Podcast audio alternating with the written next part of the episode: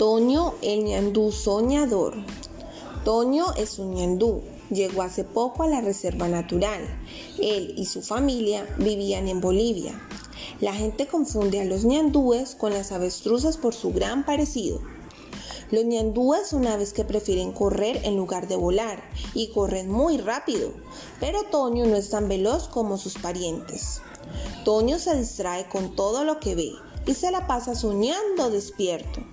Por eso sus amigos lo llaman Toño, el ñandú soñador.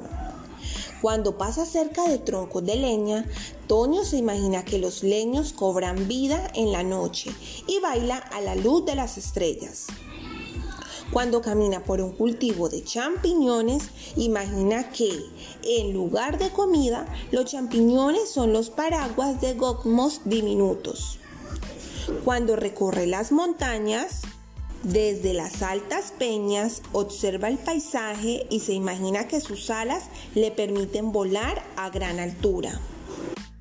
A Toño le gusta picotear las piñas.